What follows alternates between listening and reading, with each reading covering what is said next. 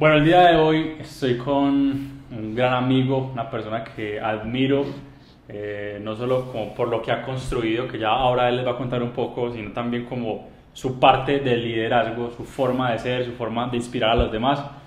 Estoy con nada más y nada menos que con Jan López, el creador de Proyecto, de Proyecto Emprende, una de las cuentas con mayor potencial y con mayor crecimiento en los últimos tiempos de, en todo el tema de liderazgo, de motivación. De verdad que es es un referente para mí. Yo quiero que, pues que Jan, ya que lo tengo acá al lado, nos cuente un poco cómo fue el inicio de esto y qué fue como, cuál fue como la principal inspiración de Proyecto Emprende.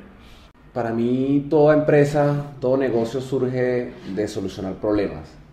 Y muchas veces estamos obsesionados por buscar qué idea de negocio iniciar y no nos damos cuenta que podemos partir de los problemas cotidianos que tenemos nosotros o que tiene nuestro entorno.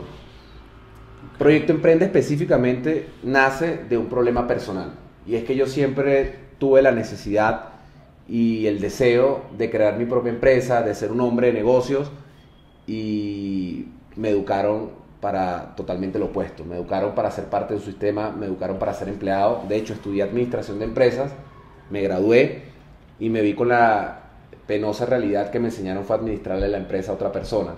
Me educaron para ser empleado y no para ser emprendedor. Aún así mi, mi, rebeldía y mi, y mi tosudez me llevaron a empezar en este mundo de los negocios eh, a pesar de, de, de todas las dificultades. Y obviamente somos como emprendedores muy enérgicos, muy motivacionales, muy emocionales y cuando me lanzo al, vacío a montar mi propio negocio, me doy cuenta con que no basta solamente con tener las ganas de hacerlo. Necesitamos metodologías, necesitamos herramientas prácticas, necesitamos saber de ventas, necesitamos saber de educación financiera, necesitamos saber de liderazgo, necesitamos saber de marketing. Entonces, obviamente, cualquier iniciativa que yo iniciaba, con la mejor de las ganas, porque para ganas nosotros, todas las fracasaban. Entonces yo me, yo, yo, yo me frustré y dije, ¿por qué no construyo una organización que dé las herramientas que necesitan las personas para iniciar en este camino? Ok, listo. Y así nace Proyecto Emprende. Brutal. Es algo que nos pasa a muchas personas y es que uno empieza como arranca, arranca en este mundo del emprendimiento y hay veces que no sabe qué hacer. Y yo quiero que tú nos cuentes eso, como cuál fue me imagino que tú además de Proyecto Emprende tienes otros emprendimientos, entonces quiero que nos hables también como un poco sobre qué otros emprendimientos, qué fracasos y qué éxitos pues, has tenido en este mundo del emprendimiento. Eh, he tenido fracasos, ah, sobre todo en el, en el mundo offline. Eh, actualmente poseo un restaurante en la ciudad de Bogotá, se llama Real Barril, y, y pues me está yendo bien, pero esa es la, esa es la última foto eso es lo que la gente ve bonito cuando yo hablo de mi restaurante en redes sociales. Pero no saben la historia. Y es que yo he fracasado tres restaurantes antes que este.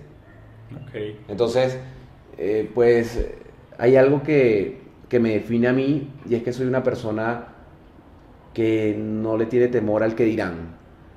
Y aprendí que lo que me va a llevar a conquistar mis sueños y mis ideales es estar en acción, es estar en movimiento estamos en presencia de, muchos soñadores. Todo el mundo tiene buenas ideas, todo el mundo está soñando, pero lo que hace falta realmente en estos tiempos son hacedores. Entonces, si me hablan de fracasos, no tengo ningún complejo en hasta, hasta en mis plataformas contar cuántas veces me he fracasado, cuántas veces me he equivocado, porque tener éxito en el mundo de, los negocios eh, no es fácil y es relativo es cuestión de, las ambiciones y los propósitos que se marca cada persona. Entonces, más allá de, que me cuenten buenas ideas, yo prefiero que me cuenten su experiencia en el mundo de los negocios y que me muestren la capacidad que tienen para convertir esas ideas en movimientos, en acciones. Para ejecutarlas. Para ejecutarlas posteriormente.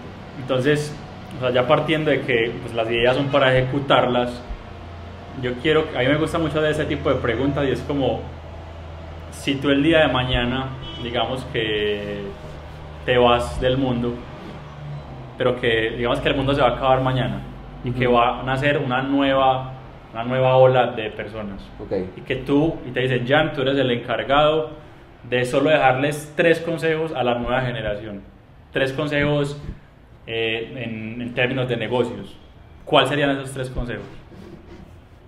Tres consejos en materia de negocios para las personas.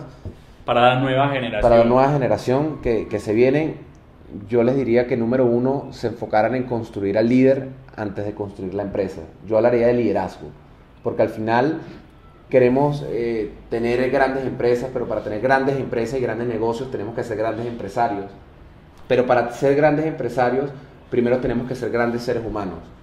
Entonces yo partiría desde el punto en que tú tienes que vender, tú tienes que administrar, tú tienes que influir sobre tus clientes, pero influir sobre tu equipo de trabajo. Y para lograr todo eso, tienes que primero construir un gran líder en ti. Eso tiene que ser automático, tú no puedes forzar. El liderazgo no es posición, liderazgo es influencia. Entonces yo primero les diría, inicien esta nueva generación de negocios partiendo desde, desde la influencia, partiendo desde el amor, partiendo desde el propósito, desde la, desde la vocación, desde los valores, porque al final eh, eso es lo único que nos va a hacer afianzar nuestras, nuestras estrategias a largo plazo.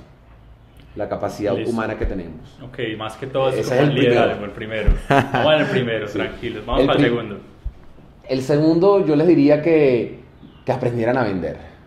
Porque al final esa nueva ola de, de, de personas va a tener que sobrevivir va a tener que eh, adaptarse a los cambios y va a tener que vender.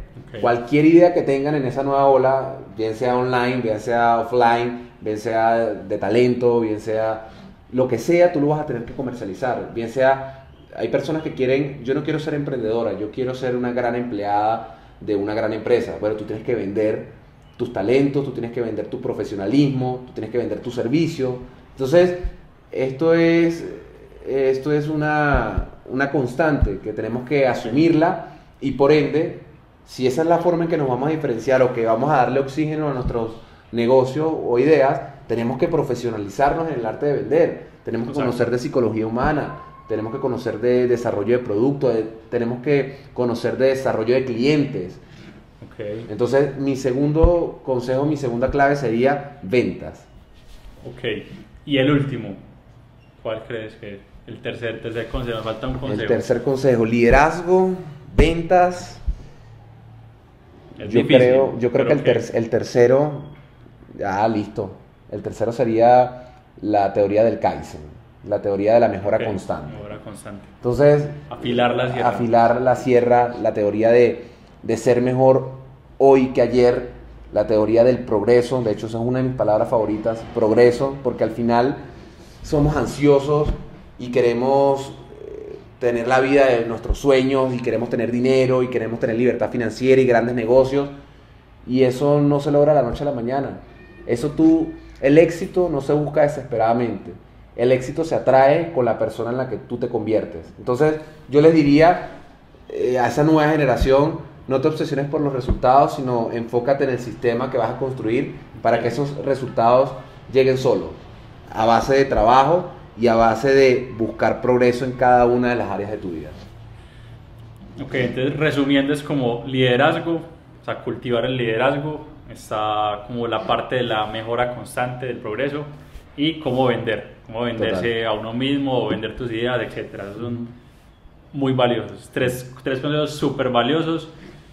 Y antes de terminar, yo quiero que hagamos, a mí me gusta como también saber como la parte interior de la persona, más allá de, de, pues, de Jan en el trabajo o en lo que se mantiene haciendo, sino que también como su parte personal.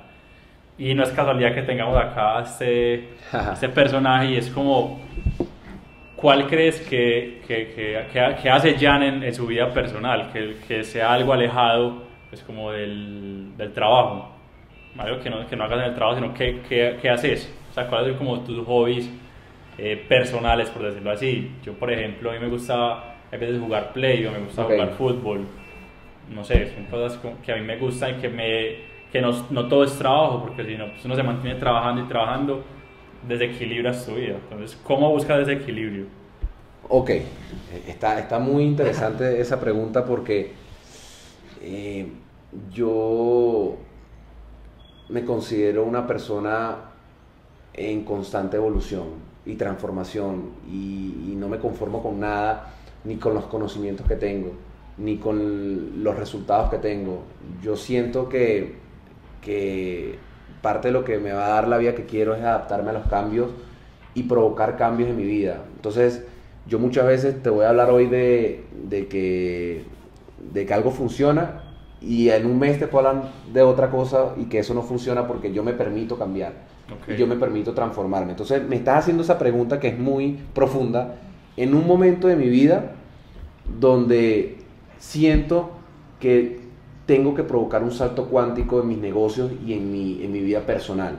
Por ende, eh, de hecho yo promuevo esto, cuando tú vas a iniciar un nuevo camino, cuando tú vas a iniciar un nuevo emprendimiento, no, no debes buscar un equilibrio, sino que tienes que buscar un desequilibrio, tienes que buscar desorganización, tienes que buscar eh, revolucionar tu vida y desde mi punto de vista, en ese, en ese punto específico del proyecto, tú no puedes darte permiso para descansar ni para buscar eh, ser feliz y trabajar al mismo tiempo. Para mí, tú tienes que buscar la forma de eh, enfocar todos tus esfuerzos hacia lo que quieres y convertir esas cosas que tienes que hacer para lograr tus resultados en tu forma de felicidad. Y lo estoy viviendo y lo estoy experimentando, porque yo, por, me, me haces esta pregunta hace un año y te digo, pues sí, yo eh, trabajo 9 o 10 horas, pero llego a mi casa y medito, y llego a mi casa y comparto con mi novia, y vemos una película, pero en estos momentos mi único hobby es leer, por ejemplo pero no porque lo disfrute, sino porque leer de los temas que me van a llevar a lograr los resultados que quiero es algo que yo necesito afianzar en mí. Por ende, entonces yo digo intencionalmente que la lectura es mi hobby, así no lo disfrute, pero yo le engaño a mi cerebro y le digo, ahora tú vas a disfrutar eh, leer, ahora tú vas a disfrutar comer no lo que te gusta, sino lo que te conviene. Es como cuando tú empiezas el gimnasio. Pues sí, para ser feliz, eh, tú tienes que no, atarte a comer pechuga de pollo y arroz toda tu vida, porque no vas a disfrutar, hay muchos placeres gastronómicos. Pero cuando tú inicias una dieta y tú quieres obtener unos resultados en el gimnasio, tú tienes que aprender a comer, por ejemplo, arroz, pechuga de pollo y ensalada. Y me encanta la hamburguesa. Pero yo engaño a mi cerebro y en estos momentos, que me agarraste fuera de base, pues te digo, te digo que mis hobbies son hacer las cosas que me convienen y obligarme a disfrutarlas. Y créeme, esto sí se los digo con, con resultados, tarde o temprano tú terminas haciendo esas cosas que te convienen de forma automática y también terminas disfrutándolas, porque hay algo que, que, que, no está al alcance de todos los seres humanos, pero que todos los seres humanos quieren, anhelan y disfrutan cuando lo tienen, y son los resultados. A la gente le encanta tener dinero y libertad financiera. Lo que pasa es que no disfrutan el proceso. Pagar el precio. Pagar el precio. Está muy interesante, muy interesante porque es, no es una respuesta que yo esperaba. Entonces, ya haciendo como un breve resumen para ir, para ir terminando este, pues este video, es como los primeros consejos que, que, hablaba ya al principio, era como, listo, liderazgo, instruyete en liderazgo si quieres tener un negocio exitoso o ser exitoso en los negocios, liderazgo, ventas, y disfruta del proceso, disfruta del proceso o pues mantente en constante crecimiento. Y por último, pues como se puede llamar como una herramienta para, para alcanzar resultados, es como el desequilibrio, busca el desequilibrio para que lleguen resultados masivos. O sea, si tú quieres tener resultados normales como la mayoría del mundo, pues no hagas nada y mantente en tu zona de confort. Pero si quieres resultados más allá del promedio, pues, desequilibra tu vida o ve más allá, incomódate, como, eso es como una forma de desequilibrio, incomódate de lo que estás haciendo para, para llevar tu resultado al siguiente nivel. Yo siento que, o sea, es, es como el resumen de todo y es verdad que gracias Jan por, por abrirnos como ese espacio de tu mente y poderlo compartir acá en, en, este canal de YouTube, Millonario Latino. Que por cierto, que ustedes no se, han, no se han suscrito en este momento, pues acá abajo se pueden suscribir pueden compartir este, este video. Yo siempre digo lo mismo, hagan lo que quieran con el video, pero si de verdad si les gustó, tómenle una foto o tómenle un pantallazo, subanla a sus Instagram Stories, comenten lo, lo, mejor, lo mejor que vieron en este video, etiquétennos también, arroba Proyecto Emprende, arroba Millonario Latino, arroba Santiago Pascol, para que nosotros también veamos quiénes están ahí conectados y quiénes de verdad llega, les llegó este mensaje que por lo menos a mí me llegó muchísimo, entonces yo espero que a ustedes también les pueda llegar. Y nada, gracias, gracias por, por hacer parte de este canal y por, por querer ayudar al mundo, por querer mejorar el mundo. Entonces nos vemos en otro video.